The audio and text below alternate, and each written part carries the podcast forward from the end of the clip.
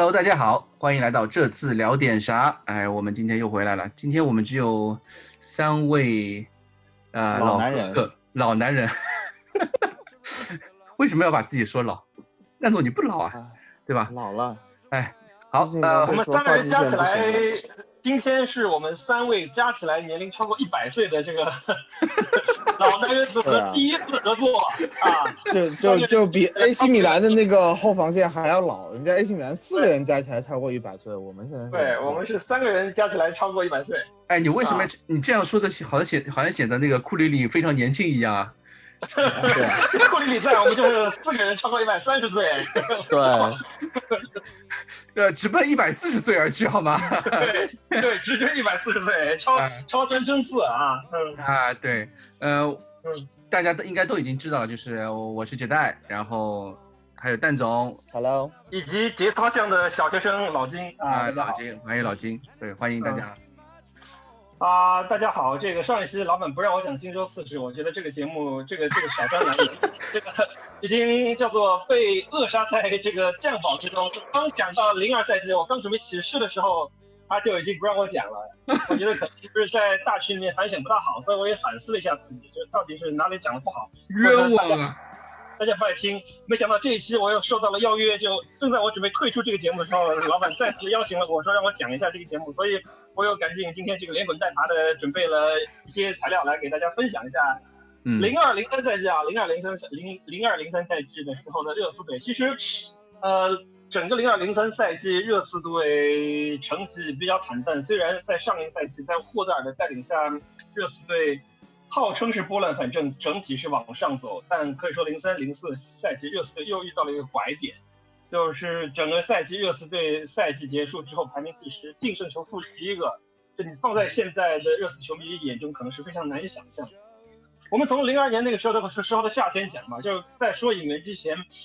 呃，我要做一个，就是我们这个之前看美剧或者看美国电影会有一个叫做 viewer description is advice，我我现在是叫做叫做 listener listener description is advice，因为我以下讲的话题可能会惹到部分的孙兴民球迷的不爽啊，为什么？所以为什么？所以你是孙兴球迷的话，你可能需要稍微包容一下，因为我要讲一个中国球员，在十八年之前。有一个中国球员曲波在参加完零二年世界杯的时候去热刺队试训，他是热刺队在历史上这么多年来第一个认真的想引进你，并且已经跟他的母队达成协议的球员，亚洲球员，黄皮肤的球员就曲波。呃，我想说的是，我之前在呃上次我们节目中也偶尔讲到过，就我对曲波跟热刺队这段姻缘，我是非常的痛心，就感觉就跟初恋一样，就是你非常美好又非常短暂，现在回想起来又是非常的痛。就我现在还现在现在我还一直在想象，就是我上次节目时候也说，如果曲波能当时能拿到劳工证留在热刺队的话，他能不能够就使得热刺队提前十年或者十五年就走上正轨？他能不能像孙兴民一样一步一步一个脚印，成为亚洲一哥或者说是世界级的前锋？嗯，我这些假设其实都没有太大意义，但是我们还是要把时间拨回到二零零二年的六月份。二零零二年六月份，在参加完世界杯之后，曲波没有怎么休息，就马不停蹄地参加到了热刺队的提前训练营。他在热刺队的第一场热身赛的亮相，对阵水晶宫的比赛中，六分钟三次助攻，这三次助攻分别是，我还特地查了一下当时的新闻报道，三次助攻，第一次是上场一分钟就制造点球，最后这这个点球被安德顿罚进，然后可以助攻西蒙西蒙戴维斯打进球队第三个球，然后助攻伊弗森。打进球队第四个球，就六分钟三次助攻，而且你看热刺队当时的这些球员，基本上是还是以一个大部分主力阵容出战的一个热刺队。你即使是友谊赛六分钟三次助攻的是什么样一个概念？就是你居波从热身赛也好，还是到平时的训练也好，已经打动了上至霍德尔，下至英国媒体。正是因为如此啊，居波这样一个没有为热刺队踢过一场正式比赛的球员。会被前一段时间会被 Football London 这个专栏列为热刺队错过的十七个非常遗憾的球员之一，并且在曲波一六年退役的时候，甚至热刺队的官方媒体还对他有一个叫做纪念也好，或者说是一个呃怎么说呢，就是祝祝福也好吧。就你可见，你无论是热刺队现在是为了嗯嗯这个拉拢中国市场也好，还是说说是真的是他在对当时的那个热刺的影响多大也好，我觉得这真的是一场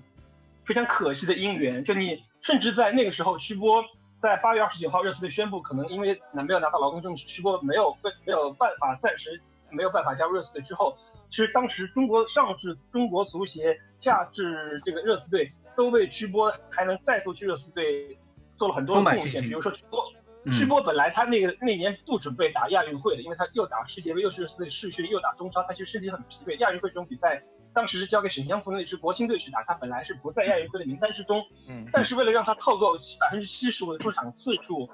又让曲波去这个打了亚运会，结果呢？结果因为这个英足总就比较变态，他没有把亚运会视为是合格的国际 A 级赛事，对，导致直播的这个亚运会的出场次数是不计入，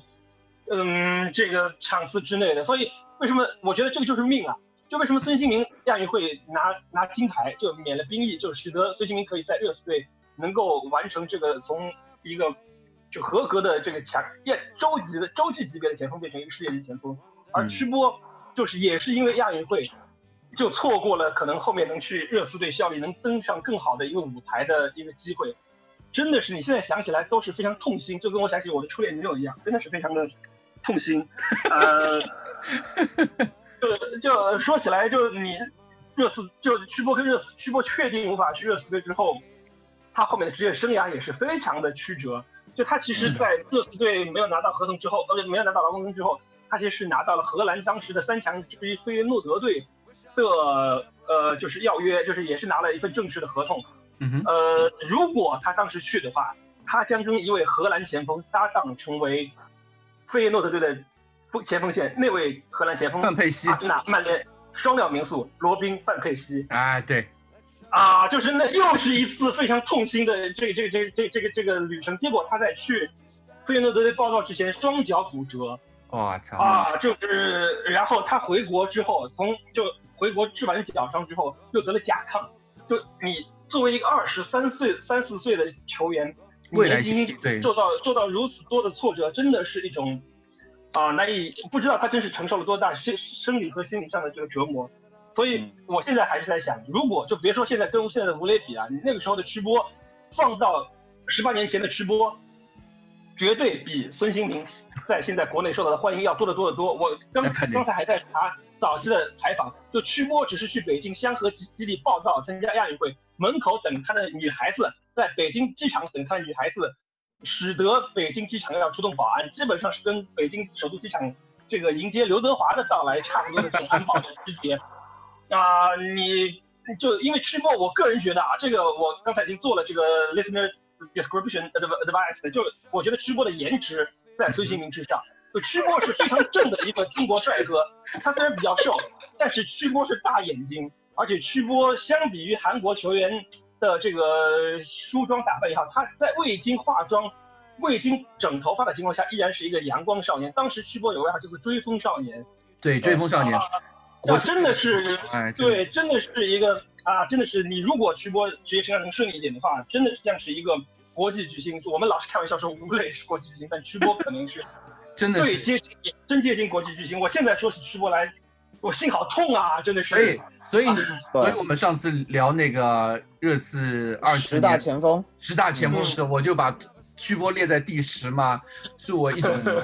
我的心痛到现在，你知道吗？一直耿耿于怀，你知道吗？哎。我觉得啊，就是说当时那个上升点呢，就是国国足整个的上升上升点，就是中国足球最有希望的。我觉得那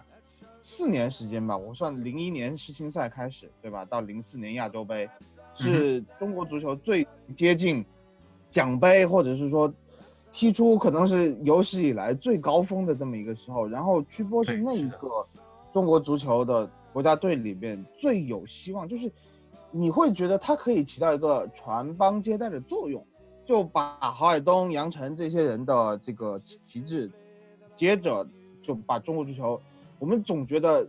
在零二年我记得很清楚，中国队终于进世界杯了以后，呃，我们的未来会更加的精彩。如果是曲波真正的拉开了这个留洋的大旗，对，是的，英超，对吧？就这样的一种方式，你以一个国家希望的这种希望之星的角色去去到英超，那我觉得很有可能中国足球的历史都会有一我记得不同的篇章。范志毅那个时候已经去，已经在那个了吗？已经在已经在水晶宫了，已经在水晶宫了，对吧？因为我记得零二年世界杯的时候，中国就是中国队，我们那时候对这支球队是充满希望，因为为什么？就是这支球队不管是年纪大的，呃，就是范志毅那一辈，就是稍微中中生代或者说老一辈球员实力都很强，然后新生代也让人看的，让人觉得未来零二年。世界杯之后，零二年世界杯之后，李铁和李玮峰都去了埃弗顿，就本对呀来对呀、那个赛季的揭幕战就是埃弗顿对热刺，本啊来是很有可能 中国德比，很早啊就开始中国德比，因为李铁那个时候就是埃弗顿队的主力后腰，热刺对是，就以曲波当时的情况，因为罗比基，我们待会儿会讲罗比基，罗比基恩是八月三十一号才到热刺队的，就如果是八月初罗曲波就在的话，他很有可能至少能替补上一场，就那个时候。前前锋是加起来超过七十岁的莱斯费迪南德和那个 谢汉姆。谢林汉姆。对 对。他们两个人必然会有一个人会在七十几分钟被换下，那那个嗯上场第一替补一定是直播。对啊，所以啊，就你这些事情都没有没有没有没有办法来解释。好歹我想说的是，就下面这部分，这个孙兴民球迷建议收听啊，这个 好歹上天让热刺队在失去曲波十三年十三年之后，二零一五年嗯。给我们带来了一个比曲波小十岁的嗯。韩国前锋吴那个差点说吴磊，孙兴民，孙兴民，我查了一下，孙兴民是一九八一九九二年七月八日出生，嗯。曲波的官方年龄是一九八二年的七月十五日，两个人整整差十岁。嗯。啊！我觉得这个就是一种，只能说是这个轮回或者是一种补偿吧，就你冥冥中这个亚洲过了十三年后，对，终于热刺队迎来了一个能改变球队打法、能为球队做出巨大贡献的亚洲前锋，一个黄种人前锋。所以说，呃，也是可能说是一个轮回，我真的是一个轮回，整整是十三年之后。其实，其实我觉得我们在聊这个之前，应该先说一下这这那一年的大背景，因为那一年嗯发生了非常重要的事情，就是发生了日日韩世界杯嘛，那个夏天，嗯。然后日对。本队打进了十六强，韩国队嗯。打进了四强，所以嗯整个西方世界或者说英超也好，各种联赛，他们都对这个神秘的亚洲三国三支球队，就是呃中日韩三支东东亚三东亚三强队都开始已经投去目光，开始寻找各样的各种各样的适合他们的球员，你知道吧？所以嗯这一年热刺，哎，除了去波对吧，还尝试另外另外几个就是亚洲球员嘛，对吧？对，就另外一个亚洲球员，一会儿这个留给去过日本好几次的这个老板来讲啊。这个 我因为没去过日本，不方便对日本球员发表评论。啊，我在讲的是，我要讲的是，在失去去波之后，热刺队亡羊补牢，嗯，就是不能说是亡羊补牢，这个补的有点大，在在在当时其实日那个英超是没有转会窗口的，但是恰好热刺队是在八月三十一日，就是其他欧洲大陆转会窗口的最后一天，嗯引进了从利兹联队花了七百万英镑引进了罗比基恩。我你现在想起来，引进罗比基恩的风格其实就有点像列维现在引进很多球员的风格，因为罗比基恩虽然那个时候他在六十岁之前已经在利兹联队、在国际米兰队都已经踢过好多场欧冠了，都已经或者是踢这踢过好多欧洲欧洲比赛了，但是他来到热刺队的时候也才刚二十二岁，就是他罗比基恩是一九八零年出生的，他零二年来到热刺队的时候才正好是二十二周岁。对，啊、嗯，就非常符合现在列维的风格啊，就是你买那种次顶级的那种，或者是你一流一流跟顶级之间的那种球员，然后又很年轻球员，对，具有升值空间，然后是那种足球游戏特别喜欢，媒体特别喜欢，没有什么黑点的那种，而且有过国家队比赛出场经验的那种球员。而罗比基恩，我觉得是列维的这个一种尝试，虽然不一定是他或者主导，但是我觉得从这个开始已经看出了，就列维在后期他怎么会操作，已经可以看出他的点雏形。正好那个时候，因为零二年我正好去北京上大学，零二年八月底我正好去去军训，你知道吗？啊我们那时候军训不像现在小朋友军训这么幸福啊，简直跟夏令营一样。我们的军训是收手机的，就过着啊完全是跟室外隔绝的生活。所以我在八月二十九号去呃军训的时候，热刺队的主力前锋还是莱斯费迪南德和那个希林汉姆、伊布森打替补。好了，完了，我九月十六号，九月十六号军训出来了之后，热刺队主力前锋是罗比基恩，并且我军训出来的时候，热刺队当时是四胜一平一负，排在积分榜的第一名，你知道吗？就我出来，我出来军训军训出来的时候，我除了不相信我还能看见女人之外，不相信我的眼睛。因为我们当时军训是男女分开的，就我有有整整十八天没有看到过一个女人，啊，我是在那个最后一天篝火晚会的那一天，我唱了一首《同桌的你》，我才看隔着篝火看到了那个对面的女生，知道吗？所以不敢相信自己眼睛的两点，第一点是看见了那个对面的女生，让我感觉这个世界上还有女性这种这种这种美好的事物的存在。第二点就是回到学校之后买了一一份体坛周报，发现英超排名第一的是托特纳姆热刺的，我确信这个世界上还有更美好的事情。存在啊，比美好、比比美丽的女生更好、更美好的事情，就热刺队当时排在英超的第一名。那时候体坛周报，体坛周报有没有把那个格伦霍德尔拿八月英超最佳教练的照片放在放在上面？啊，这个我不不记得了，但是绝对是这个排名排名第一名，是让我非常开心。而且罗比基恩可以说是即插即用嘛，就到了球队之后，前几场比赛都表现得非常出色。呃，而且那个赛季，那个赛季热刺队换了卡帕球衣，就是卡帕之前我们说了，热刺队是那个阿迪达斯的球衣。卡帕的球衣，大家如果有点印象的话，就是靠背靠背嘛，就是我们大家说的卡卡帕的球衣是紧身的，就热刺队那个赛季的紧身球衣也很好看。就是大家如果一稍微有点印象的话，就从零零年欧洲杯开始，意大利队开始穿那个紧身的球衣啊，然后热刺队就同一个赞助商嘛，就意大利队也穿的是卡帕，都差不多。对对，热刺队穿卡帕那个紧身的球衣，那热刺队那几个简直是男模啊，就是安德顿。啊，罗比金虽然脸不是那那么的英俊帅气，但我们之前也说过，这个人一脸恶汉，就非常的 man，你知道吗？一看就是个爱尔兰人，一看就是脸上写着爱尔兰人那种硬汉的那种气质，也就是非常的厉害啊。所以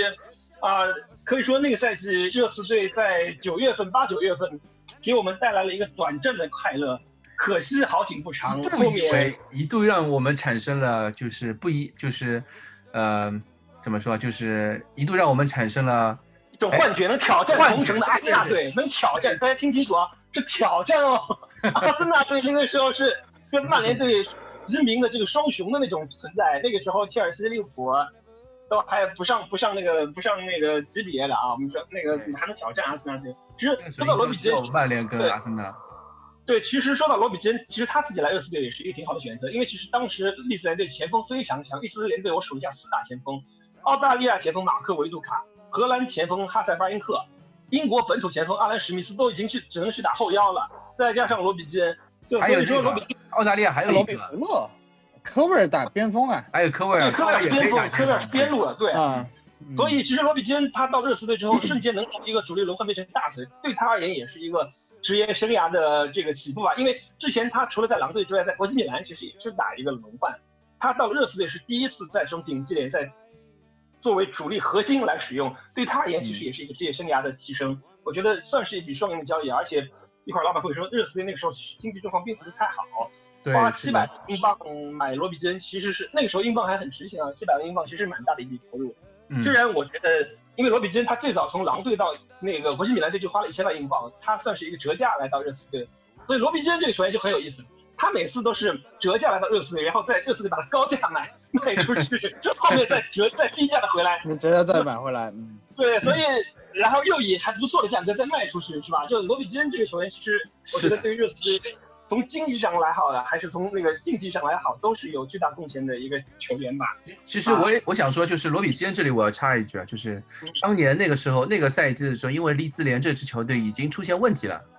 就是那个赛季，利兹联已经开始出现问题了。那个赛季，我记得是利兹联换了那个谁啊，维纳布尔斯，对吧？就把他们那个功勋教练奥莱利给给给裁掉了。然后这支球队已经开始大甩卖了，你知道吧？他们先把那个什么里奥费迪南卖掉了，然后把那个呃，就是罗比基恩卖给我们了，还把谁？反正就那个时候。巴耶克好像也是那两年去的切尔西吧？好像是。零一零二年，零一年他就去切尔西了。啊，那他是前一年去的切尔西，前一年去的切尔西。对，嗯，所以热刺其实，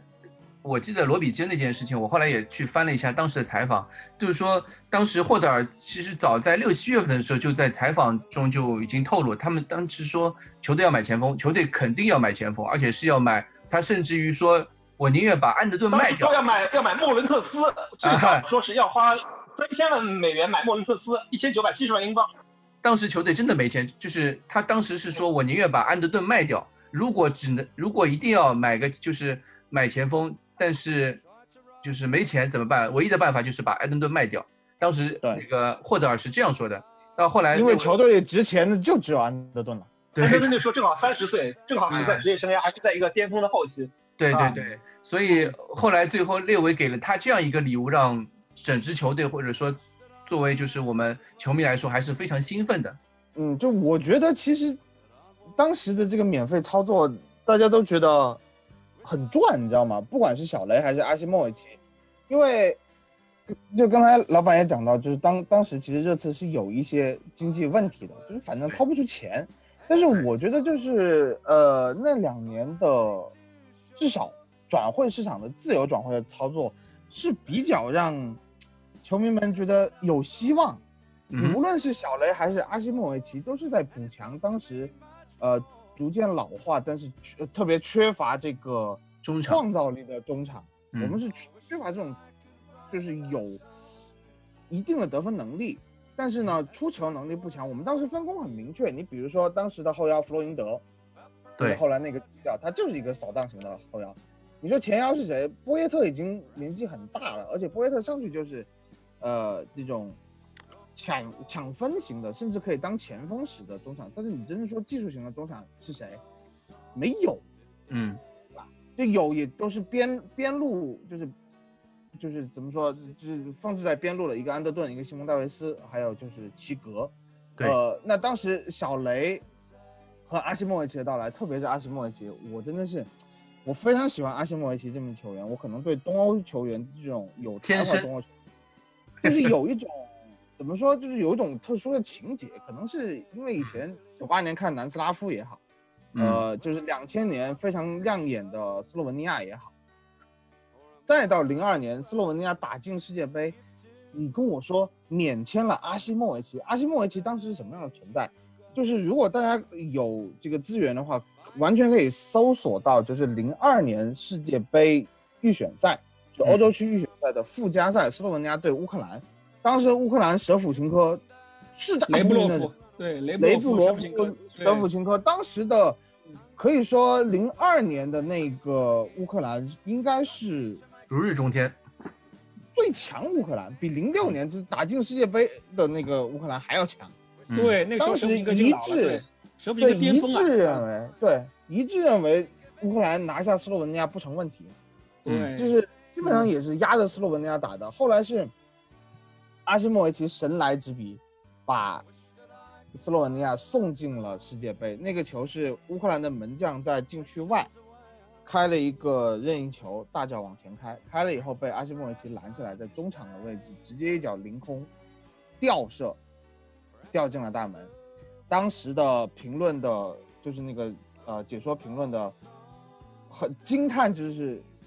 呃 David Beckham，Where are you？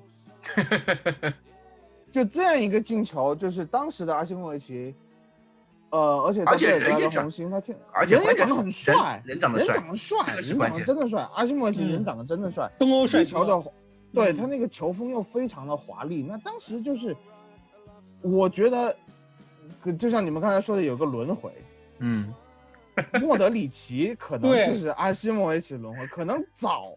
就是早这六年的时间，阿西莫维奇本来可以踢成像，呃，莫德里奇这样的大师级的嗯，中场，球员，但是可惜的就是因为那个时候我觉得就是热刺可能对对于外来的就是外国球员来说，还是有一些，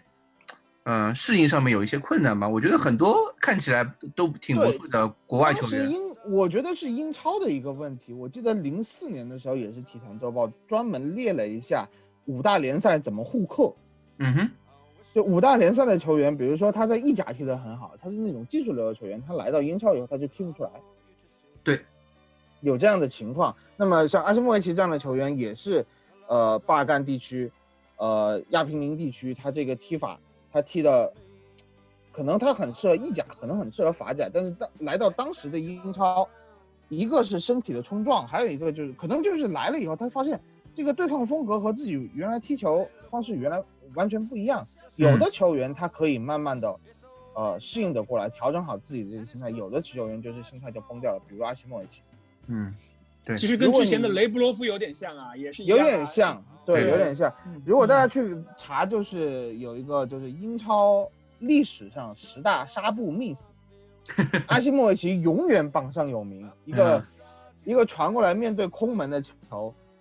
只要轻轻一推，随便什么方式，这个球应该都是就是伊布奶奶也能踢进那种球啊。对，他就脚踢到了地上，然后嗯在鞋钉还是什么，就鞋底刮了一下那个皮球，嗯然后那个皮球出现了一个非常诡异的弹跳，就直接砸在了横梁上，嗯就绵软无力的砸在横梁上。就那一个球以后，阿西莫维奇在热刺的职业生涯就结束了，就再也没有打打上过一场比赛。那场比赛他本来踢得很好的，替补上上场以后，我记得是打富勒姆吧，就是打出了呃他可能在热刺以来最好的一场比赛，就是传球、衔接，很多创造机会，都踢得非常，就是觉得你你觉得哎阿西莫维奇终于融入了，然后就最后时刻可能八十几分钟的时候，这么一个绝杀的机会，他错过了，那嗯。霍德尔就完全把他给放弃了，我们就也也在后来很长一段时间就没有再去尝试这样，就是比如说东南欧球球员对对，直到莫德里奇，这个直到是我觉得是直到桑蒂尼那个时候，零四年那个时候，把热刺开始走大大陆体陆教练，对对，嗯，重新开始正式起，就是列为从那个时候开始做一些呃自下而上的那种彻底的颠覆整个整个的教练体系之后，战术体系之后，球队才开始慢慢呃把这些从英超以外引进的球员开始发光发热了。在，那之前对那之前热刺队是典型的英超球队，就是主主教练就是 manager，主教练一个人管买人和那个技战术，对什么都管，主教练就是大大 boss，对，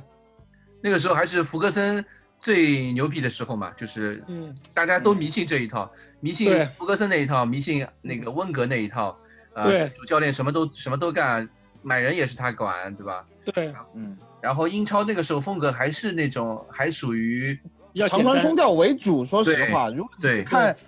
呃，孙继海那一年是是零二零三零一零二，我不太记得很很清楚了。就是有有一场比赛，热刺打曼城那那个嗯比赛，热刺踢的那叫一个丑，你知道吗？后场拿球了以后分个，就是如果中后卫有机会开大脚，那就嗯。开；没有分给边路齐格或者嗯。卡尔，又是一个大脚，直接往前面找那个呃伊夫森，就伊夫森扛一下把那个球，然后再一分，就哎好像看出一个比较呃怎么说有冲击力的一个小组的往前冲，比如说安德顿、西蒙戴维斯几个一起往前冲，就是一种你会觉得很脱节，不需要中场的这么一个打法。嗯。不太需要中场，所以当时，呃，小雷的到来和阿西莫维奇的到来，就觉得，哎，好像要踢出一些逐渐往传控路线走的这么一种足球。嗯，对，是的。阿西莫维奇之后呢，其实还有一个球员，就是我们那个赛季冬季转会的时候，终于把，终于看到了那个就是第二位亚洲球员，因为那个时候曲波夏天的时候没买没买到嘛，然后英这次在英超一月份的时候，英超冬窗的时候买进了那个户田和信。户田和信是属于什么样的球员呢？是他是来自当时是来自青田什么清水，清水清水脉，对，清水脉冲，清水脉冲。对我们以前就叫什么清，因为日本日本名字它翻译有很多个版本嘛，我当时还说另外一个版本呢。啊现在可能叫做清水心跳的更多一些，好像叫啊。对，那个年代叫做清水鼓动，对，啊香港的对对对译法听过就是香港当时还叫叫清水鼓动，对，当时还踢亚俱杯的时候，当时还不是亚冠，就亚俱杯的时候踢过这个球队。跟大连队好像打过好几次，对，跟大连队，嗯，当时户田和信也属于是标准的列维式引援，首先他有市场，首第二嗯他开拓了亚洲市场，嗯，其次他年轻，然后他又是国家队球员。对，就是国家队也算是一个轮换轮换级别主力吧，因为当时他在后腰位置好像是跟那个道本润一嘛，道本润一算是一个我专门看了一下零二年世界杯的那个嗯。队的阵容，库田和信打满了所有比赛。哎，你看哦你看，我就记得吧，我就记得对吧，他和他和道本润一搭后腰，然后那个大家比较熟悉的中田英寿踢的是偏前腰的这么一个位置。然后中村俊辅好像只是替补，因为中村中中村俊辅比较年轻，是七九年的，中村俊辅那个时候是替补，应该是就替补中田英寿的这个位置。我记得对，对因为因为可能很多人就是玩实况玩的多了嘛，就是对这个位置可能不太熟悉，都以为是盗版轮一拖后，然后前面两个前腰一个中村俊辅，一个中田英寿。对，还有个还有个小野伸二，小野伸二是边路的，是边路的，是边路，那跟我们不在一个位置的。小野伸二当时是就是他一开始踢一个右边前卫比较多，后来逐渐年纪大了以后就往中。对，是的，嗯，所以后田核心算是日本队主力后腰，你也主力后腰，对，嗯，而且再加上日本队那个时候也是因为世界杯影响嘛，世界杯日本队拿到了。其实从年龄上来讲。户田核心就相当于当时中国队的李铁，就是从位置和那个年龄都很像。李铁也是七七年的，两个人是同一年的。对对，是的，而且也可能是因为他们看到了埃弗顿引进李铁的成功嘛。对，真的，因为李铁那个时候在那个埃弗顿队前期第一个赛季基本上是主力，主力，而且对，我记得当时好像李铁还有一个事情，当时他们说是李铁中场开球都成为一个新闻。啊，对，在赛前开球，李铁赛前开球成为一个新闻，所以这样一个大背景来说，呃，当时列维后来去把那个操作，去把户田核心买过来，我你觉得都是一个非常列维的一个尝试啊，就是在年轻的列维。对，虽然在竞技上，户田核心这个球员并没有给当时中场偏软的热刺带来什么改变啊，因为他这个亚洲球员身板身身材比较这个瘦小，不大适应英超。作为后腰来讲，很难在英超立足。这四场比赛。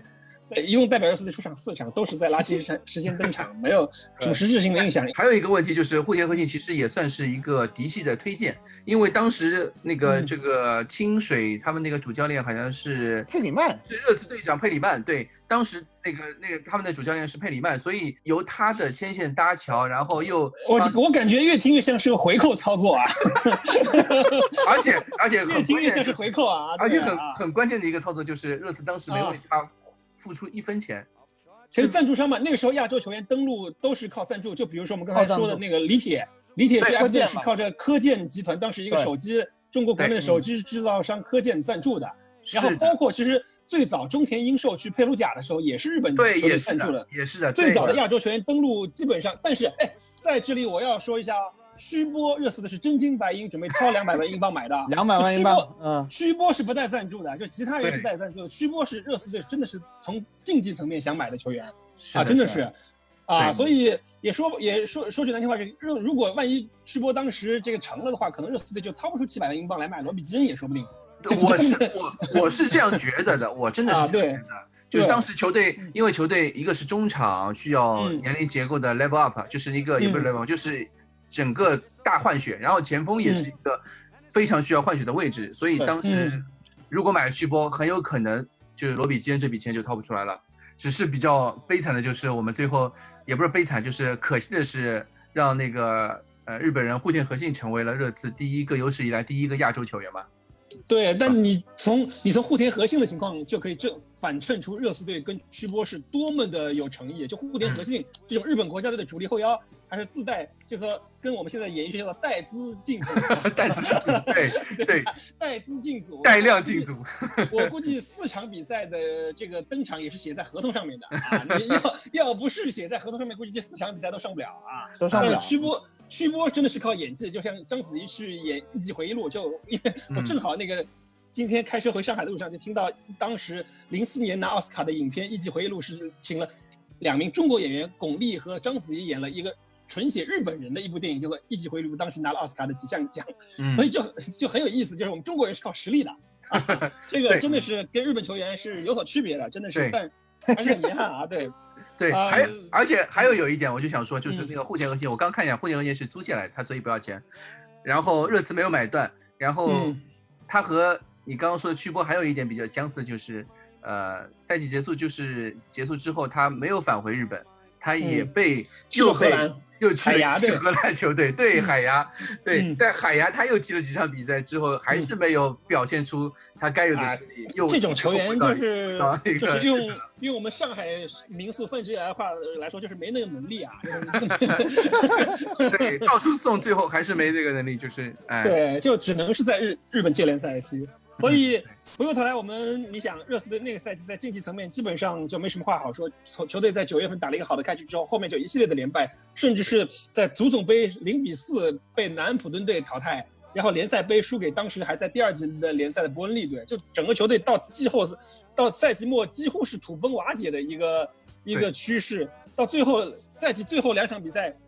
最后倒数第三场输给曼联队零比二，我就不说了。这赛季末的最后两场比赛真的是丢盔卸甲，一比五输给米德尔斯堡，零比三、零比四主场零比四输给布莱克本队。那你看，可见而知，可想而知，球队在赛季末是踢的怎么样的一副糟糕的样子。所以说啊，对格伦霍德尔挺惊讶的。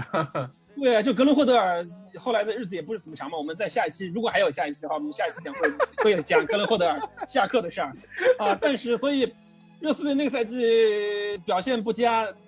现役的热刺队球员，其实，在那那零二零三那一年也没有什么太多的变化啊。凯恩还是在他那个地区联赛 Ridgewell 那个球队踢，然后埃里克戴尔刚到了里斯本，刚到里斯本，靠着他妈妈的这个公务员的这个关系混进了里斯本竞技队，终于这个成为官二代啊，官二代球员，这个进混进了混进里斯本青训的系统。然后拉梅拉呢没去成巴萨，那么开始在合成队青年队当球王。呃，我们重点要说一下我们现任主教练。穆里尼奥真正登上历史舞台，就是在热刺队最糟糕的这个零二零三赛季的同时。我们如果记性稍微好一点，听众可能还记得，那个我们上一期讲到穆里尼奥在零一零二赛季结束的时候，他对所有的波尔图球迷和主席说：“我下个赛季一定是冠军。”结果他在一个赛季之后就做到了，一整个赛季三二十七场，二二三十四场比赛，二十七胜，五平两负，八十六分，领先第二名的本菲卡队十一分。拿到了葡超联赛的冠军，这个记录一直到十三年后，也就是我刚才说的孙兴民加盟热刺队那个赛季才被本菲卡队超过，就又是一个轮回。就穆里尼奥带着波尔图队的这个这个积分的这个轮回，一直到十三年后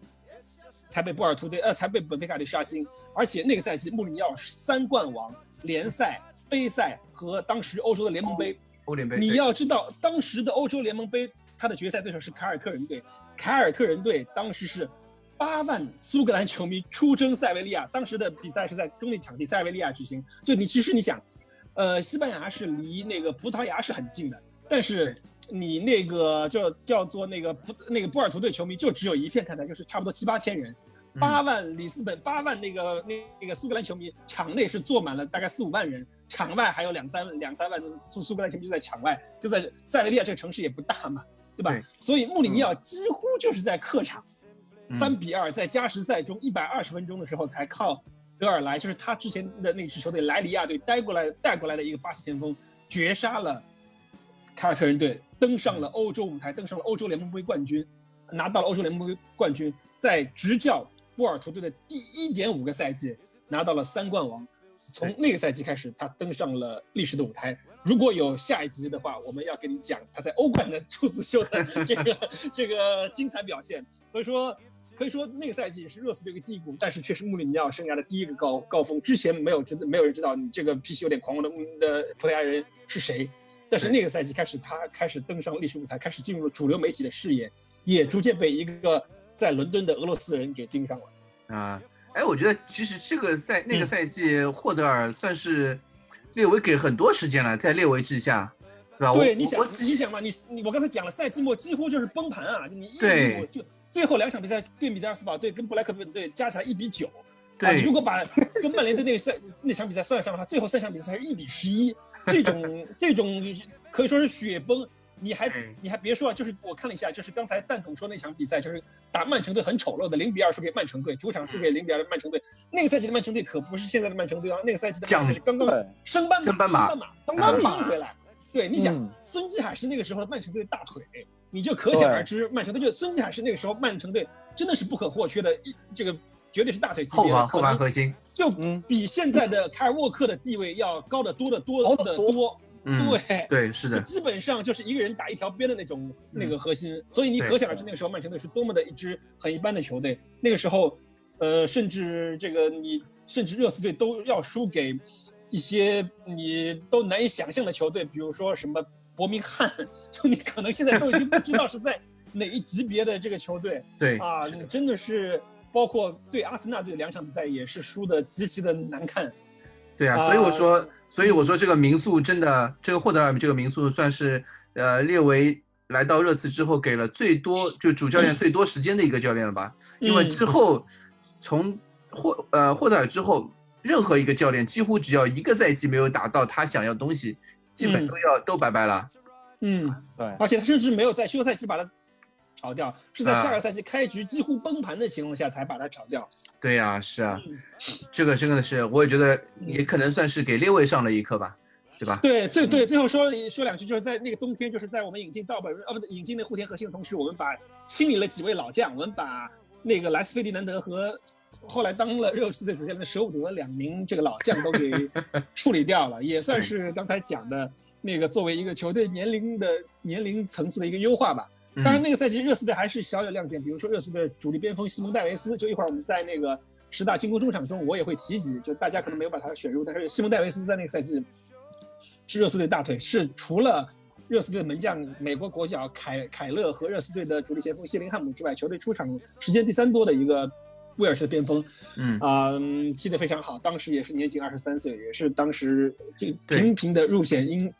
那个当周最佳阵容的 球员，也让也也就是从那个时候开始，就热刺队的边路开始走这种小快灵的路线，就一直传承到传承至今吧。啊，就早期的西蒙戴维斯可以说是开启了热刺队的先河。之前的热刺队就像蛋总刚才说的，就是一个简单的后场大脚，就几乎中场其实就是一个一个一个摆设也好，对，或者是一个。简陋的角色，但是从那个时候开始，防守的角角色，对热刺队的边路开始有个人突破了啊，也是从西蒙戴维斯开始。那个赛季之后，我觉得热刺真的开始能看一下了，因为嗯，你玩游戏也好，就我们刚刚在在录节目之前，正好打开了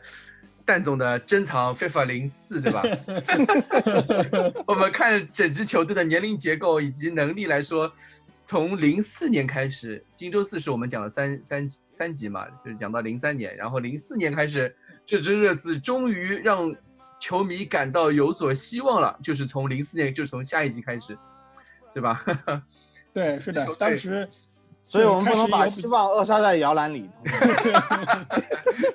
好的，哎，好，谢谢谢谢老金的荆州刺史，我们终于呃翻过了黑暗的一一篇。我觉得从下个赛季不可能从，其实下个赛季还是挺黑，下个赛季更黑啊！下个赛季是一个调整的赛季！调整赛季，嗯，再往后一个赛季就开始真的要真的要起来了。好，进入四十我们不会结束，我们之后还会聊。嗯，之后下半整这今天这期节目下半期就是讲我们的那个 Top 系列了。今天星期五吧，我星期五在公众号面上面发了一个投票。呃，我们选。哎，你我我先说一下，你那个投票发的其实不大好，因为你叠在那当期的那个主文章下面，其实很多人没看到，包括我。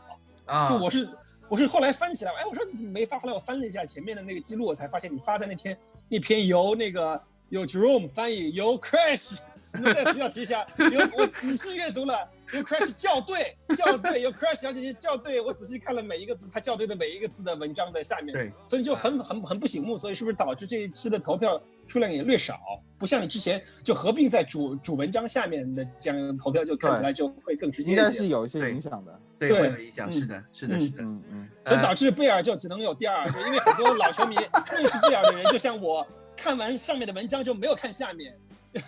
就导致就没有给贝尔投票。我刚才想给贝尔投票，发现已经过期了。投票 是的。首先，我们先说一下为什么为什么我们这次分组是十大进攻中场里面还有边锋这个位置放在里面。蛋总，你来跟大家说一下这个为什么？其实就是如果大家玩现在的 FM 的话，而且也是一个我觉得现在足坛主流意识，就是边锋你就。这是不叫进攻型，就是叫攻击型中场。嗯，对，所有这些就是边锋也好，影锋也好，我看到有呃我们的球迷在下面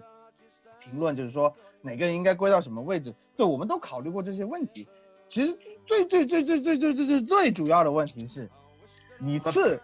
排不出没有这方面的人，你能排出二十个人就已经很了不起了。我们排不出十大边锋，我们对你没有十大边锋，你也没有十大前腰，你也没有十大影锋，这就是热刺为什，也就是为什么当时我们排十大前锋的时候，你像孙兴民、邓普西这种人都要凑上去，我们没有十大，就是这样，就是你单你就是说，如果你把这个足球场按那个。呃，F N 的排布吧，你按 F N 的排布就是门将、左后卫、中后卫、右后卫，呃，左边前卫、右边前卫，哎，太细了。现在现在足球的位置已经没有分得这么清楚了。对，如果我们按这么分的话，对，如果你要按这么分的话，热刺没有哪个位置嗯我觉得可能除了前锋吧，除了前锋你能排出十个人，对边后卫将将排出十个人，中后卫是肯定有的，因为中后卫有两个人，两个人选一个位置，那那其他位置你你要真的是说我要选一个二十人的候选名单，好难。已经很难很难很难了。所以说，为什么这个这一期我们基本上是避免把新援嗯，放到这个呃候选名单里来的。对但是这一那为什么期实在 实在是没有人了？为什么？差点贝尔温我都要放进来，差点贝尔文我都想放进来。呃，为为什么你会看到有个叫安迪雷德，大家可能根本就不熟悉这个人的名字。安迪雷德血强好不好？安迪雷德后期在查尔顿的时候是大腿啊，他在诺但是在他除了在你他除了在热刺队，他除了在热刺队嗯。不是大腿，在之前在诺丁汉森林之后在查尔顿队全是大腿，对，也而且他在爱尔兰国家队能够就是包办能把达夫对。能把达夫挤到右边位右边锋的这么一个人，对，呃，就为什么要把安迪雷德放进来？那剩下人都都没有谁了，所以为什么洛塞尔索，呃，才来了？就这一个赛季都没有踢完的人，这是第一次我们踢了把一个只踢了十九场比赛的人，竟然进了二十二十名我单。这这我刚刚在对我刚才录节目之前我就问质疑了嘛，我说洛萨索有没有踢了二十场比赛？我就我查了一下，正好十九场。嗯，然后竟然还呃排到了高居前五。高居前五。对，嗯我来说一下我。说一下你你哎，你来说一下。啊，我说一下最终嗯的那个名单，就是大家选的名单名字。呃，高居第一，埃里克森；第二名贝尔，第三阿里，第四范德法特，第五列侬，第六洛塞尔索，第七拉梅拉，第八安德顿，第九西于尔兹宗，第十查德利。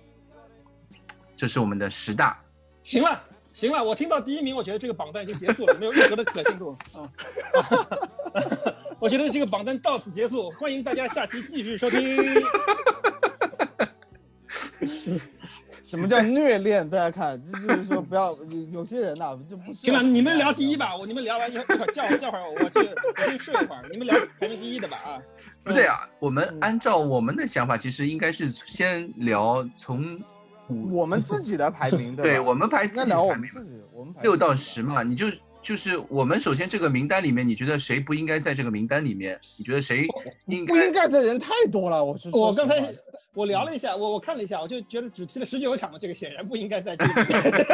啊。虽然虽然洛萨尔索，我觉得可能是现在热刺队中场最有希望的一个球员，可能是对下一个热刺队能卖卖到一个亿的球员，嗯，但你这个十九场就把他列为这个过去二十年的十大进攻中场，我觉得有点夸张 啊！就好比你现在把蔡徐坤认为是中国这个乐坛这个过去二十年乐坛这个最最佳最佳歌手的前十一样，嗯，我觉得是不是有点太早啊？就我我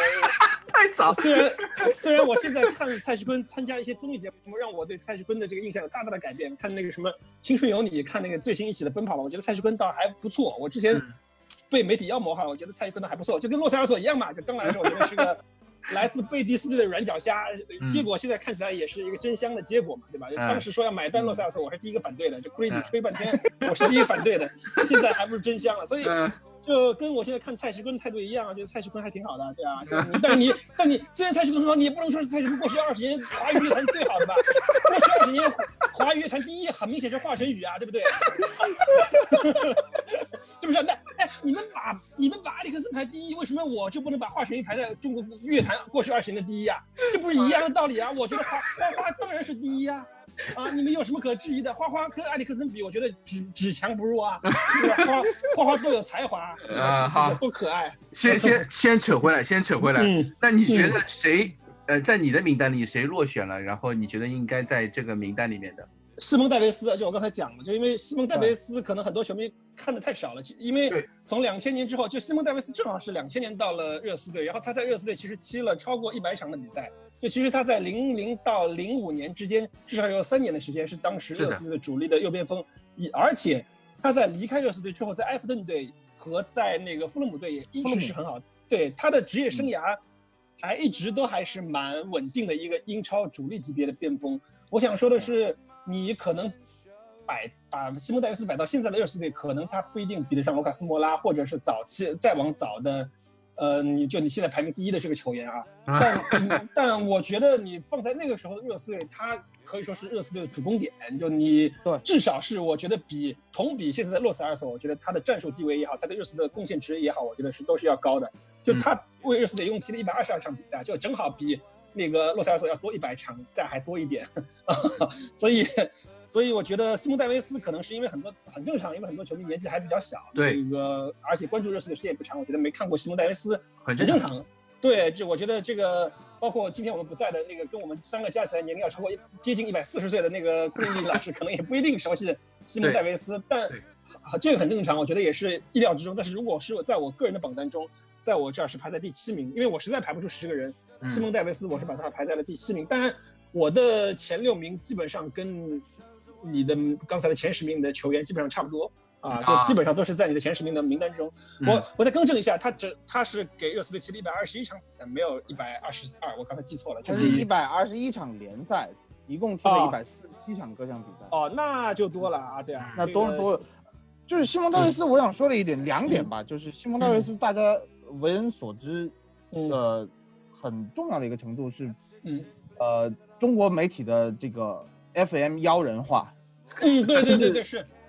就西蒙戴维斯和托特纳姆热刺进入很多球迷的视野，就是很吸引眼球的一点，就是说西蒙戴维斯当时从彼得堡联队挖过来的，这个金刚之子我们也讲过，就是他从一个小球队，就当时是第三级别，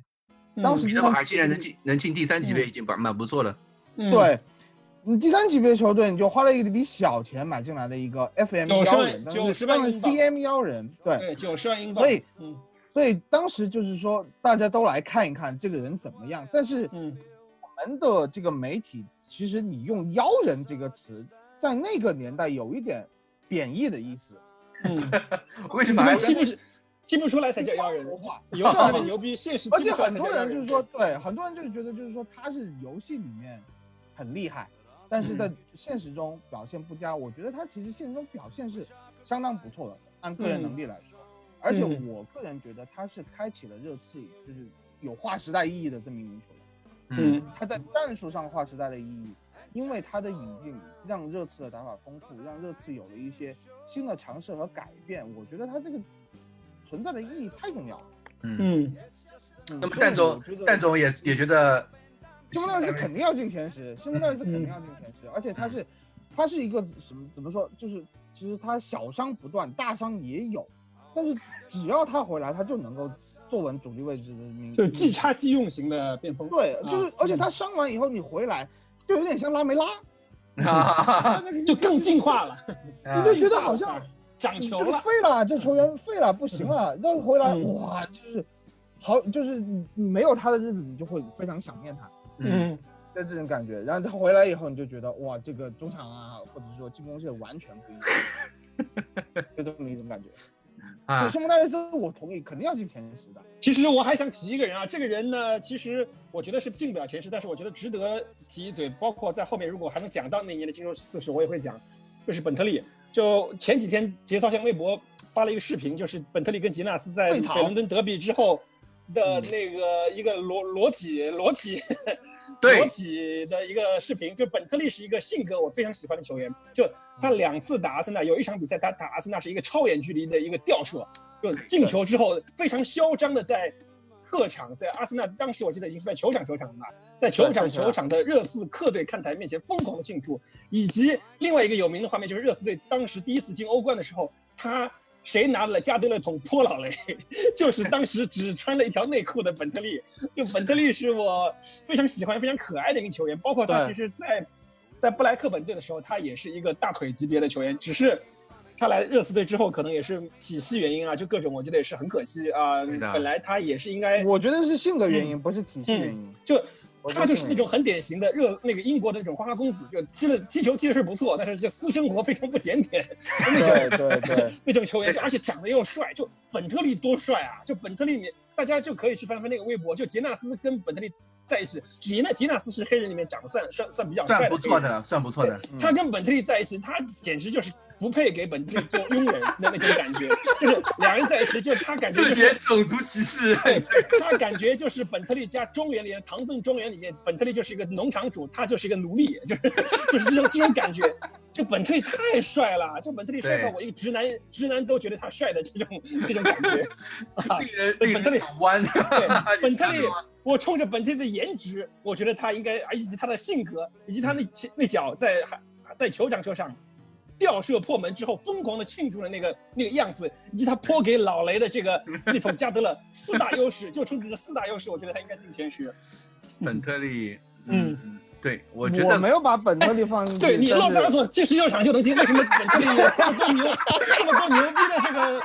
这么多精彩？哎，我建议我建议节操向微博下呃这个呃我们一会儿或者是过两天你这个收集一下本特利的这个 cut 一下本特利的我刚才讲的这个四大优势，对四大优势，对吧？对吧？加德勒发个激进，对加加德勒泼老雷，对吧？这个绝杀、绝杀那个我我场绝杀我场疯狂庆祝啊！而且是中场吊射吧？侬绝杀，那个是列侬绝杀，他他是进的第一个球，啊他进的是他那个一比零领先的时候，对，但是进球以后就极其嚣张啊！嗯，关键那场比赛正好是老雷上任之后第二第一场，第二第二第二场，第二场第，二场第二场，而且对对半场半场一比三嘛，又是客场，就在在球场球场一比三落后，那觉得当时阿森纳我们完全没有赢的可能性嘛，没戏，对，没没戏，对，结果最后打成了一个四比四，嗯，吸吸足了眼球。然后我我其实那个最后那个集锦，呃，我后来去看了一下，其实当时全脱了，就什么啊莫德里奇啊，什么莫德里奇，就莫德里奇这个小瘦排骨也脱了，也好意思脱，他们他们就把所有的所有球员基本上都把那个球衣给送给那个球迷了，就来到啊客场的那个热刺球迷。对的，嗯当时是这样一个背景，基本全脱了。嗯，对，嗯所以就本特利这个球员我是特别喜欢，就是感觉性格球员，呃敢爱敢恨。非常好，对，非常可爱，嗯，对的，是的。而且其实本特利，说实话，就是我们进欧冠那个赛季，嗯，就就是他泼老雷之前啊，就啊有一段时间，踢得蛮好的呀，我觉得我记得。因为列侬有伤，对列侬脚踝一直有伤，列侬缺了一段时间，就是老雷很不喜欢本特利，因为我觉得就是这种英国老派教练，他就不喜欢这种刺头。对，嗯，对，而且英嗯国教练有一种有一个问题，就是他只要看死了一个人，哎，对，永远再不翻不了闷棍就打死了，对，一你闷就再也棍他就打死了。再也不可能翻身了。不给机会了，嗯，就是本特利，其实他存在的时候，我就觉得热刺的进攻其实更加立体，嗯哼，对，因为你有一个传中，因为列侬是需要下底传中，或者是这种倒三角传回来，你要列侬传球不行的呀。嗯，就是其实列侬的传中就有一点奥里耶的味道，说实话啊，啊我是这么觉得。但但当然肯定肯定还是比奥里耶强一些的。但是嗯本特利的那一脚弧线，你就是就是舒服，就是舒服。本特利当时，本特利当时有外号叫做一个低配版的小贝，就是低配低配小贝就是就是贝克汉姆的那个配置，对，对，对。不管是什么风格，任意球、传中，哪怕是速度、颜值，还有颜还有颜值，对对。对。嗯，就全方面是往贝克汉姆那个方向走的嘛。对，对，嗯，对，也就是他泼了老雷以后，他就 对，总他自己就是那一下。他自己的那个采访，他就说他很清楚，因为泼了老雷，他之后就被 老雷打入冷宫，对，就永远打入冷冷宫。所以我觉得就是他比较可惜，嗯哼嗯呃，但是你要说他能不能进前十，我觉得行了，你前十十，你刚才自己也说了，这么多凑数的，为什么不选个有有亮点的？对那你就说一下我的前十，啊，你我的前十里面是没有没有本特利的，啊，但是我的前十里面有马尔布兰克和齐格。啊，嗯嗯对，马尔布兰克就是相比于本特利来说，我觉得是完全是反过来的这么一个人，很老实，嗯很朴实。你看他踢球，你就觉得这个人带球都不稳，随嗯随时可能会被断掉，但他能把球带过去，嗯而且他是一个中场的多面手。虽然说他大部分的时间踢的是一个左边前卫的位置，他可以踢前腰，他也踢过后腰，就是在热刺的时候，他就是一个革命中的一一块砖，对他也需要往哪搬。在我们拿联赛杯冠军的那一年，那个赛季，我觉得马尔布兰克无论是呃霍安德拉莫斯带，还是后面呃这个马丁约尔，就前面马丁约尔这这这种情况，就马尔布兰克无论在谁的手下，都给热刺带来很多，就是最基本的东西，它不是急需的东西，就是一个球队你必须要有的那种稳定性。我觉得马尔布兰克给了一一种，就是说，当球队可能大家都踢不出来，或者是说球星踢不出来的时候，他他是一个持续输出。嗯，对。马尔布兰克就有点像你之前说的另外一个热刺的中场，后面他们也会成为队友，就是泰尼奥，就这两个球员其实有点像。嗯，对对对，他两个中场万金油，然后上场就给贡献，你也不对他有很多高的期望，但是他只要在上场就能发光发热，成为中场重要的一颗一颗补丁。我觉得他的作用就在这里，就是能给你持续稳定的输出，就好像你家里面有一个长得也不是很漂亮的妻子，但是哎，你回到家里面想吃个想吃个好吃的菜，或者是你衣服脏了有人帮你洗。就是给你这样一种安定的感觉。我觉得泰尼奥跟马尔布兰克都是这样类型的球员。对，而且马马尔布兰克，我记得后面两年热刺打就是贝尔贝尔在的时候，是博阿斯那年打欧联杯吧，遇到里昂，在淘汰赛遇到里昂的时候，马尔布兰克还在里昂踢主力呢。然后最后就是比赛结束之后，还和球队还蛮挺挺要好的，好很多几个球员，比如说列侬啊、贝尔那时候都在嘛。对，他在热刺队其实踢的时间也蛮长的，而且一季基本上前期都是主力。对对，前期还都是主力。对，哎，还有那个齐格，还有那个齐格，齐格，齐格其实这个摆进来，我们其实也是有争议的，对吧？我们想把齐格说，因为他在德国队后面基本上踢的是左后卫，就大家熟悉的齐格基本上是踢左后卫，但是他在热刺长时间还是踢了一个左边前卫的位置，嗯，或者是一个左边翼位，就当当时有时候打三中卫的时候，他踢一个左边翼卫。齐格的存但是老金其实也说过，就是他不想提的那个第一个人的那个以外，除除除此之外，热刺队的定位球靠谱，可能就要追溯到齐格的时代。没有啊，热刺队定位球好多很多。对呀，范德范德法特、本特利、杰纳斯、卡里克，就真的是啊，不是队还有还有希尔松，我靠，这些人都你这这个热刺队别的不缺，你说中场的猛男可能不多，但是任意球好的。绝对不少，你别看热刺队现在没有什么能踢任意球的，不是 我我说是定位球，定位球其实我就我说实话，对吧？我们偏向的是，我们还有英格兰国家队开角球的凯恩，对不对？啊，你让你让詹总说呀，你听你听我说完，你听我说完，就是就是你要想莫德里奇、范德法特在的时候，我记得我们当年就是老板，我们还在虎扑的时候，我们数过一次，热刺已经有多久没有进过角球了？对。就数了差不多，就快到三十八场比赛，各项赛事加起来三十六场比赛，我记得是。嗯，对，我没有通过角球，没有通过角球进过一个球。当时角球开的就是，呃，莫德里奇开都没有信心了。对，让杰纳斯来试一下啊，杰纳斯不行，霍德尔斯通来试一下。反正不管是谁，当时我们还觉得，哎，霍德斯通，我记得很清楚，有一场比赛，霍德斯通好像是打博尔顿还是打富勒姆，对，反正是一个穿白色球衣的。对不对？然后我就说，哎，霍德斯通这么高的人来开开角球，那可能 就是力量或者弧线什么的好一点吧。结果霍德斯通上来开了一个角球，直直接是个地滚球，就踢呲了，就直接踢进大禁区，就就这种情况。但是齐格在的时候，就我刚才说打曼城，就是可能零一零二赛季那，就是还是零二零三，就零二零三赢了一场曼城，客场赢的，在埃兰路，当时赢赢曼城。那场比赛靠的就是齐格的角球，嗯，就这次根本没有进攻，打一个升班马曼曼城，完全靠齐格的助攻帮助球队拿下那场比赛胜利。就是齐格他的战术意义和，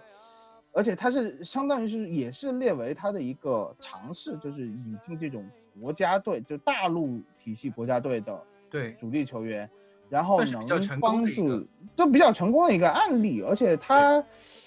也是左路，哪哪儿缺他左后卫他也可以踢，左边前卫他也可以踢，进攻你需要的时候他踢到左边锋的位置上，他帮助球队还是对帮助球队。但是对，但是我想说的是，齐格其实也就踢了我们刚才我们上一期说的上上期说的那个赛季，就是他在我们刚才讲的零二零三赛季他的出场次数已经很少，他那个赛季只踢了已经很少，因为他伤了很多，嗯，对，就他也是比较的脆，也是比较脆，对对。其实年纪倒不大，他那时候三十岁。他年纪还不大，对他踢的同一年，就是就是基本上，对对，就是说对于他这个人的球球员职业生涯的这个寿命来说，他就已经上限就定在那里了。他可能就是说最后的光和热就就就全部给到热刺这边，我觉得他回到门对兴以后，他就是个漏勺。对，最后他回回门兴以后就是个漏勺，嗯对不对？我发现这我们刚刚已经说了这几个球员，我发现热刺这二十年以来，呃，不管是现在也好，以前也好，都有一个问题，就是我们很看重的一些明星球员，总受到伤病困扰。对，对吧？对。就你刚刚说到几个，我其实更想说一个那个，我今今今这两天呢，我正好在研究那个安德顿，然后我发现嗯。安德顿也是一个，就每年都要伤个十十几十几轮，或者说就是比赛总是要缺席那么一阵，就关键时刻就是又去躺他着。总有五，他总有五六周的比赛是对。这凯恩也是踢不了的啊你们你们对呀说以对对 没有我，所以我是说，我是说这二十年来，好像我发现就是热刺靠的那些球员真的都有这个毛病，所以我觉得有一个球员能排在第一，呃，真的是有他的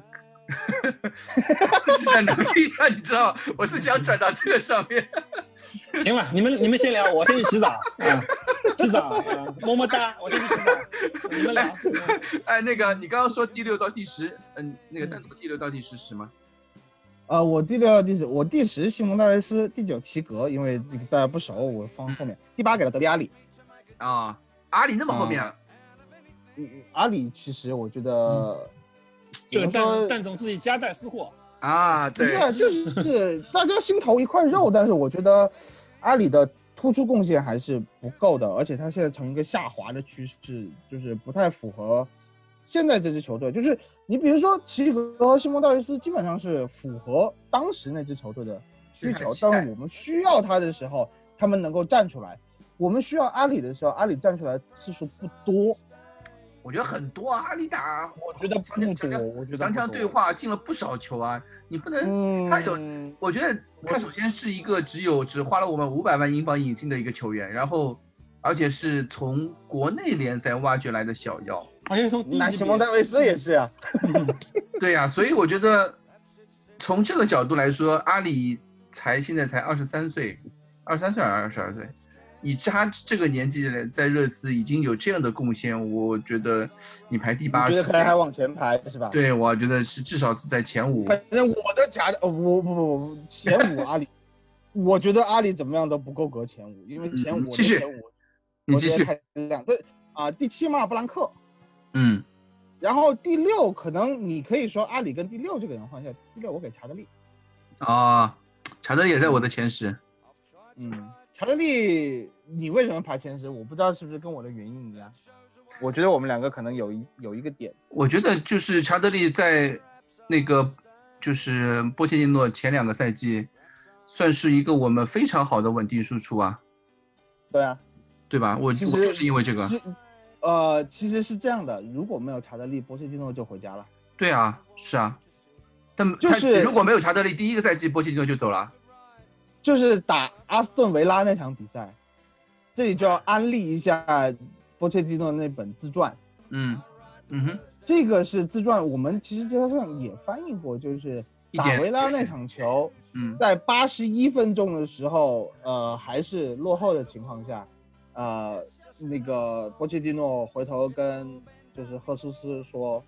呃，打包吧，明天我们就要被解雇了。对啊，是啊，就两分钟以后，是查德利的进球挽救了波切蒂诺。对，所以我我的点就在于，就是所有的他的贡献和他的稳定性之外，这一个有有点像花絮一样的东西，我觉得是不是如果没有查德利的这个进球，我们嗯可能就没有办法享受到过去四到五年这么快乐的。对，是的，是的，是的，也不定啊，可能嗯，可能你热刺队查德利不进进，别人进是吧？不是，可能查德利不进球，炒了波切蒂诺，我们已经夺冠了呀。我们请了什么 诺耶斯，请了范加尔，我们热刺队夺冠了呀。这种事不好说请。了那个什么克洛克洛普？反 正对不对反正我是觉得查德利的这个存在，而且他是怎么说？他走的时候也是那种，他知道自己要被套现，他也没有什么怨言就走了。而且好聚好散对，啊好聚好聚好。散。他和就是其实，就跟邓普西有点像，他跟邓普西特别像，对在球队的时候一定有贡献，走的时候嗯也走的时候平平和。对对对，而且还给球队带来一笔钱。对，呃，这个反正我就我就一直对查的就是一个比较特殊的情节，所以我把它放到第六位。嗯嗯，跟我差不多，其实我就稍微有一点出入你来呗，我就嗯顺位顺位上面有点出入。前五位我跟大家，我跟那个就是大家投选出来的差不多，我主要是六到十，就是查呃那个阿里不对，我第六是列侬，我第六是列侬，然后是呃，让我看一下，哎，等一下，列侬、安德顿、查德利，嗯、西蒙戴维斯和我想说波耶特，啊第十了。啊，对，我觉完得波全可以理解。波耶特，波耶特确实也也是立过功的。你你不管是作为球员也好，作为助不管教也好，对呀、对呀、对，嗯，其实都差不多嘛。我我我是觉得这几个球员都挺好的。嗯呃，首先我觉得洛萨索，我也觉得不可能什么大狙这种，这个拉梅拉，我哎，我我们要不要讲一下大区？因为我们这里某一位人的 QQ 昵称叫做冰岛大区啊，不是？对啊，因为对，因为 不好意思啊，其实就是冰岛大狙，就是就没法写。之前还有人把我叫成冰岛大姐啊，这个 这个因为大狙他从在之前在斯旺西队开始，我就我算是国内比较早的冰岛球迷吧，因为嗯从丹麦队开始，其实整个北欧的球队除了瑞典队之外，我还都嗯我还都挺喜欢的，就从挪威。从最早的丹麦，当然了，然后后面挪威、芬兰、冰岛，北欧球队我天生就关注的比较多。嗯，然后冰岛队呢，因为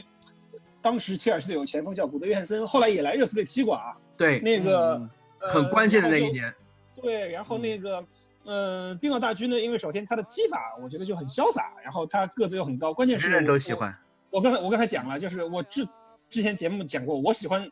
远射好和定位球好的人，就是他正好就符合我这两点。就嗯他之前在斯旺西城队，然后随着斯旺西队到了英超之后的那第第一个赛季就踢得非常好，而且，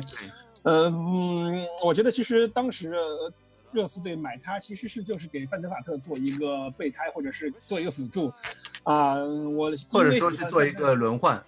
对我他因为喜欢我觉得其实当时博阿斯就是想用希尔之松，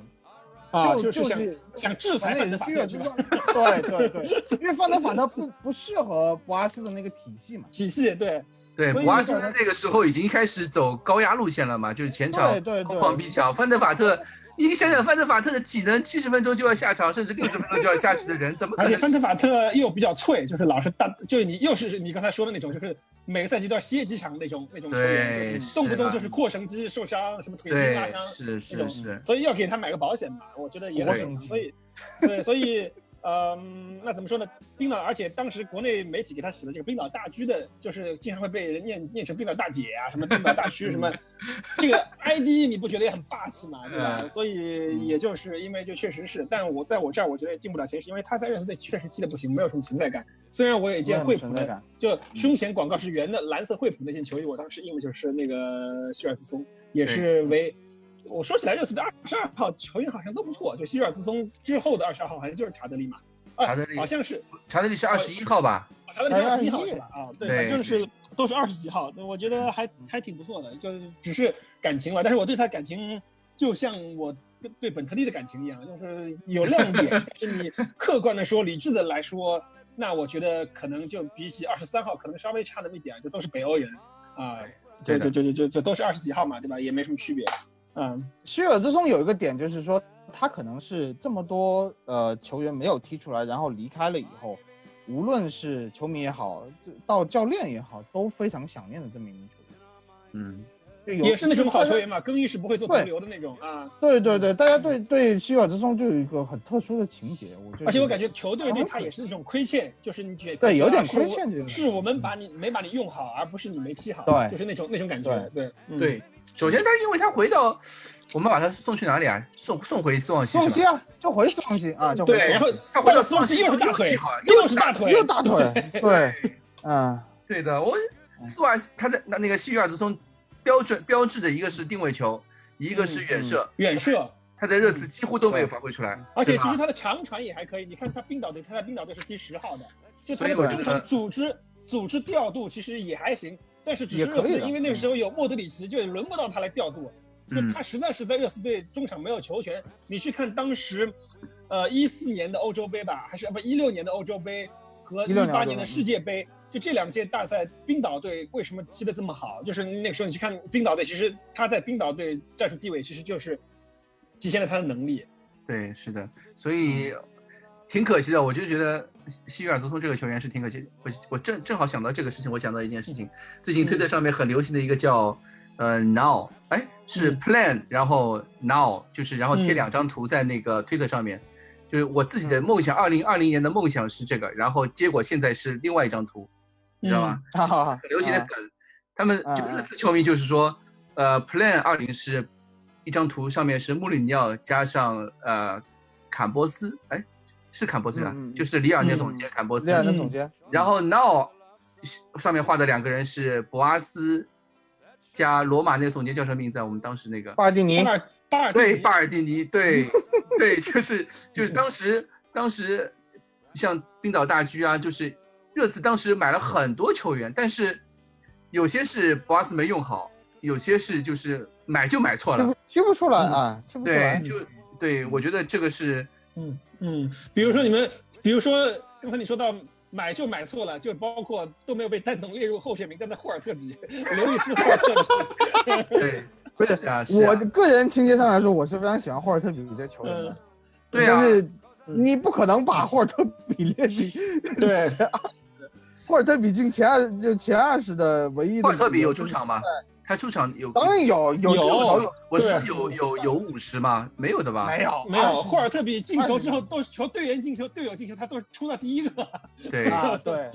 永远出现在最前排啊，跟温克斯一样啊。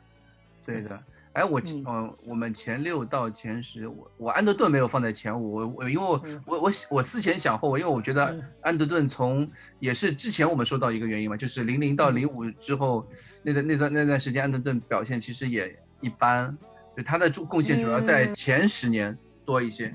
那肯定你要这么说，你要说和他前十年比，肯定是嗯，差的比较呃后多十，年差的比较多，而且但是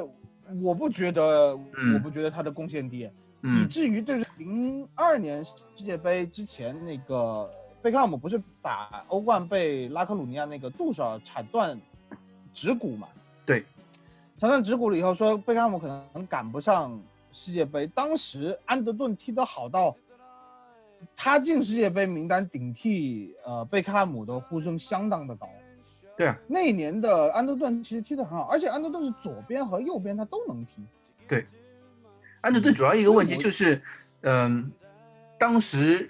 安德顿有一个绰号，我不知道，我后来是这这个是我前两天在做在做资料查的时候，我发现安德顿当年有个绰号绰号叫病假条，叫 sick note，就是安德顿的一个绰号，他就是就总是受伤，总是受伤，而且他一直留在热刺，一个很重要的原因就是热刺可以给他稳定的首发，他只要嗯。伤愈复出，永远都是主力，永远都是首发。嗯这也是对安德顿留在他自己也这样说的，他都他说他留在热刺就是为了打，就是进英格兰打世界杯。当时他安德顿是这样的一个想法的，对的。所以虽然我觉得安德顿确实踢得很好，或者说他对热刺球队贡献真的很大，但是相比前五位，还是稍微至少这二十年还是有一些差距的。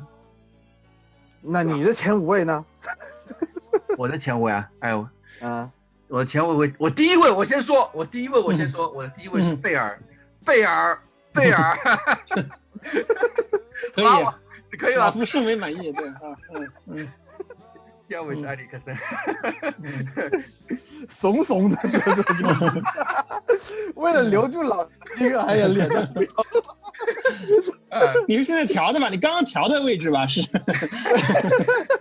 我想了一下，我觉得确实第一名，我觉得你看你想了一下，你还是现在刚调的吧？是吧？你爷刚才不是这么写的，是吧？你把你手上的纸拿拿给我看一下，我我把我手上的纸拿给你看一下，啊，我看一下，啊，对吧？你把你手上纸拿拿到摄像头前看一下。我没有，我没有纸，我前五位是呃，我前我前五位是贝尔、埃里克、贝尔、嗯埃里克森、范德法特、嗯列侬和阿里。嗯哇，安迪给这么高啊！我阿里，嗯我觉得阿里甚至可以比列侬还高一位。我觉得列侬哇哇，老金，我刚才看你列侬排第几？列侬排第四啊，第啊，四。对，列侬其实跟安德顿谁第三谁第四都一样，我觉得我对这两个人的偏好程度差不多。我觉得这两个人同一类型，就是给热刺队一个稳定的输出，就是没有说特别高光、特别亮眼，像贝尔那种、像彗星那种特别闪耀那种光芒，但是胜在稳定，胜在陪伴。就是你在在热刺队属于没有功劳也有苦劳那种球员。然后你现在现在回想起来，觉得啊，你真的是为热刺队踢了很很多场比赛，就热刺内容。对，嗯，如果说是英超时代热刺 top，我觉得安德顿肯定在前五，或者说前三，甚至都有可能。嗯嗯，是只是说，因为我们练了一个最近二十二十年，对我那我觉得他可能没有列侬、没有阿里、没有贝尔给我的那种对这支球队那么震撼力，因为你摆在眼前就是热刺最近十年成绩更好嘛，对吧？是的，嗯，对啊，所以成绩好的球队球员当然。那我想我想说的是，你把范德法特或者贝尔。这两个人放在零二零三年的热刺队的话，他们也能踢成他们后来在热刺队的那个样子。而你把排名第一个那个二十三号球员放在零二零三年热刺队的话，他不一定踢得上主力，就他不一定能有西蒙戴维斯，不一定能有安德顿，甚至不一定能有那个叫什么名字，我刚才一时想不起来了。我觉得不一定对，不能有不一定有阿西莫维奇的那个能力。我觉得我觉得老金是真的是爱到深处，对吧？啊，真的 是，你要看你要看体系，就是。你要看不是跟不是说我在赢三十分的比赛，我跟科比一人一起一人科比拿三分，我拿二十分，我就很牛逼。你要最后赢两赢两分的比赛，科比拿了三十分，我拿二十分，那才是真正的牛逼。你得这么来算，是不是？你不能说是在黑暗时期踢的不好的，踢的一般，但是你在黑暗时期有持续稳定输出的球员，你就你就觉得啊，他是在我们对，你就漠视他，嗯啊，对啊，对啊，就是这样，就是这。当然每个人角度不一样，我特别尊重大家把二十三号球员踢在。放在第一位啊！我持个人保留，包括在我的榜单里面，我二十三号球员也是排在前五的啊。但怎么说呢？我觉得体系球员嘛啊，你，你不能给他有太高的评价。就就比如说，对吧？就你，对吧？你这体系球员，就比如说我，我想说吧，就我跟莫特利奇去搭档踢中场，我也可能一一个赛季我也能进个七八个球，对吧？你身边给你喂球的是莫德里奇，你身边给你拉空当的是梅西的时候。你还进不了球吗？刚才都说了，伊布奶奶都能进那个球，为什么阿西莫维奇踢不进呢？就是因为给他传球的人不是莫德里奇啊，是不是？那个球换成二十三号不一定踢得进。说啊，嗯，老金，我觉得，我觉得你是因为真的是对于这个球员太过曾经太过热爱，以致希望期望太高，期望太高，因为他从来没有在场上表现出让我热爱的这个实力，只能说是期望太高，就像。你喜欢一个女生很久很久，然后就你一直觉得她，你们能她能成为你想象的那个样子，可是到后来你发现啊，又抽烟又喝酒又纹身又烫头 啊，你这实在接受不了。抽烟纹身烫头的姑娘怎么了？对，就不好不好意思啊，这个这个这个没有任何的不敬，那就像二十四号这么多人喜欢，我只能说可能就是确实萝卜青菜萝卜青菜。对，可能没有期望，我本来是希望他能成为第二个莫特里奇。或者是怎么样的，那可能是确实是对他期望太高，那没办法。嗯，对的。然后其他这几个球员，我觉得像贝尔啊、范德法特这些球员，我们之后就不说了，大家都太熟悉了，对，太熟了。这个这些球员，我觉得我们之后，呃，如果荆州刺史能讲到一零一 赛季，我一一为什么讲不到呢？因为因为英超马上要开赛了，可能我们一周讲一次的话，可能。讲时期，因为一零一一赛季那个差不多还有七八期嘛，再过两个月英超差不多应该开赛，再不开赛下个赛季就开始了。嗯，对，所以对我们说说不定就要讲到讲到马丁约尔时期就差不多了，我觉得我有对我有这个预感。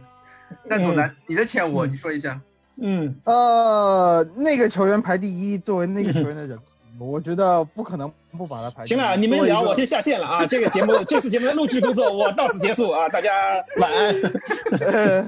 就是作为一个去到他和波切蒂诺吃饭的那个餐厅，专门去朝拜过的人，嗯嗯，对。然后然后呃，对这件事情，我觉得就是呃，还是我觉得他还是肯定是排第一位的。嗯，而且我对踢前腰的球员特别，就是他这种球员，他这样的前腰特别有情节。嗯，可能是我一直想踢这个位置，后来因为。呃，体重的原因，因为体重的各 种方面的原因，没有让我 踢到后面。对，我踢到后面去了啊。所以这个，嗯，然后第二位我排了范德法特。嗯，哎，对，为什么？但是范德法特在热刺真的，你其实如果仔细去算一下的话，他只是大场面比较多，但是持续输出其实很没有那么多。我问题在于范德法特，我觉得啊，范德法特他就是一个开启热刺新新时代。嗯，从转会政策对，还有一点就是范德法特跟莫德里奇一样，他们两个人的存在给热刺队在中国带来第一批的女球迷，这个很重要。就范德法特放在现在是属于那种自带流量的那种 那种球员，就是他他来到热刺队能带一波一波的这个女球迷过来的球员。当时荷兰三剑客、荷兰三棍客那个。那个还是很有流量的，就跟现在的这个蔡徐坤，跟现在什么蔡徐坤确实是也有异曲同工之妙，对，对，嗯，而且你想嘛，那那一年八百万压哨买范德法特，多么爆炸的新闻，嗯，就跟现在买过了，就跟现在如果换到现在话，大概就是两千万买迪巴拉那种感觉，啊，对。两千万夸张了，其实在那个年代差不多那个身价，差不多是那个年代两百万呃八百万真的是真的是白菜价，白菜价你说白菜价那个年代我们哥买那个门巴西门将戈麦斯也就花了八百万，对吧？八百五，买比他贵。哎，买那个桑德罗我记得也就一千万一千万的样子，还是从巴西买过来的桑德罗，你知道吗？嗯嗯，对，所以嗯。这种回扣球员我们就不要急了啊，就是都是因为老雷嘛，大家懂的呀。老雷，反正范德范德法特是，我觉得他的就是一个是给俱乐部带来的这种历史地位的提升，和我觉得第一次欧冠的这个这个印象实在太深了。对对，是的。然后第三，我把贝尔的哈第一个号码还给贝尔，放 第三位，我我是有这种偏好的，我把这个号码。还给他，但是我不太喜欢他最后走的那个样子啊。但是我也理解啊，我也理解，我完全理解。嗯，而且他走了以后，甚至没有莫德里奇，就感觉没有莫德里奇这么感谢，或者是说和热刺的关关系这么好，可能是球员性格的问题，又怎么样？也不是，是莫德里奇给他开了个头。他学着莫德里奇搞的啊，结果结果青出于蓝胜于蓝。他今天老板娘不在，我就可以大胆的说了，对吧？都是学他妈的不，这个这个逼逼逼点啊，都是因为学那谁谁谁四个字的那个四字男孩易烊千玺，不丁彦雨航啊，丁彦雨航啊，抱歉，别丁彦雨航，莫德里奇就是学那个四字球星的这个这个话啊，嗯嗯，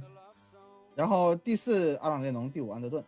嗯，这个差不多前五，基本上我觉得大家都，嗯，除了安德顿可能很多新球迷可能不是太熟之外，真的不熟。我觉得我们这个一百幺零零俱乐部的大家可能都还觉得差不多。对，就这个就像那个我们之前在群里面聊十大边锋的时候，库里老师说我们能列出十大边锋吗？在我印象中，热刺边锋只有贝尔和列侬。是的，嗯，我们其实如果回想一下，好像一直哪怕回想，呃，就是。嗯，以至于到波切蒂诺时代，我们都没有一个什么像样的边锋出来。边锋，嗯，对，所以其实你就是贝尔列侬，你再往前数，你就觉得呃，安德顿、西蒙德维斯，还有谁？西蒙德维斯。对你中间其实就觉得没有人，你就断代了，断代了，就是，嗯，你要就是这些球员，就是说，如果你想的话是想得出来，但是，嗯，你要去花时间，你一开有可能一开始都没有。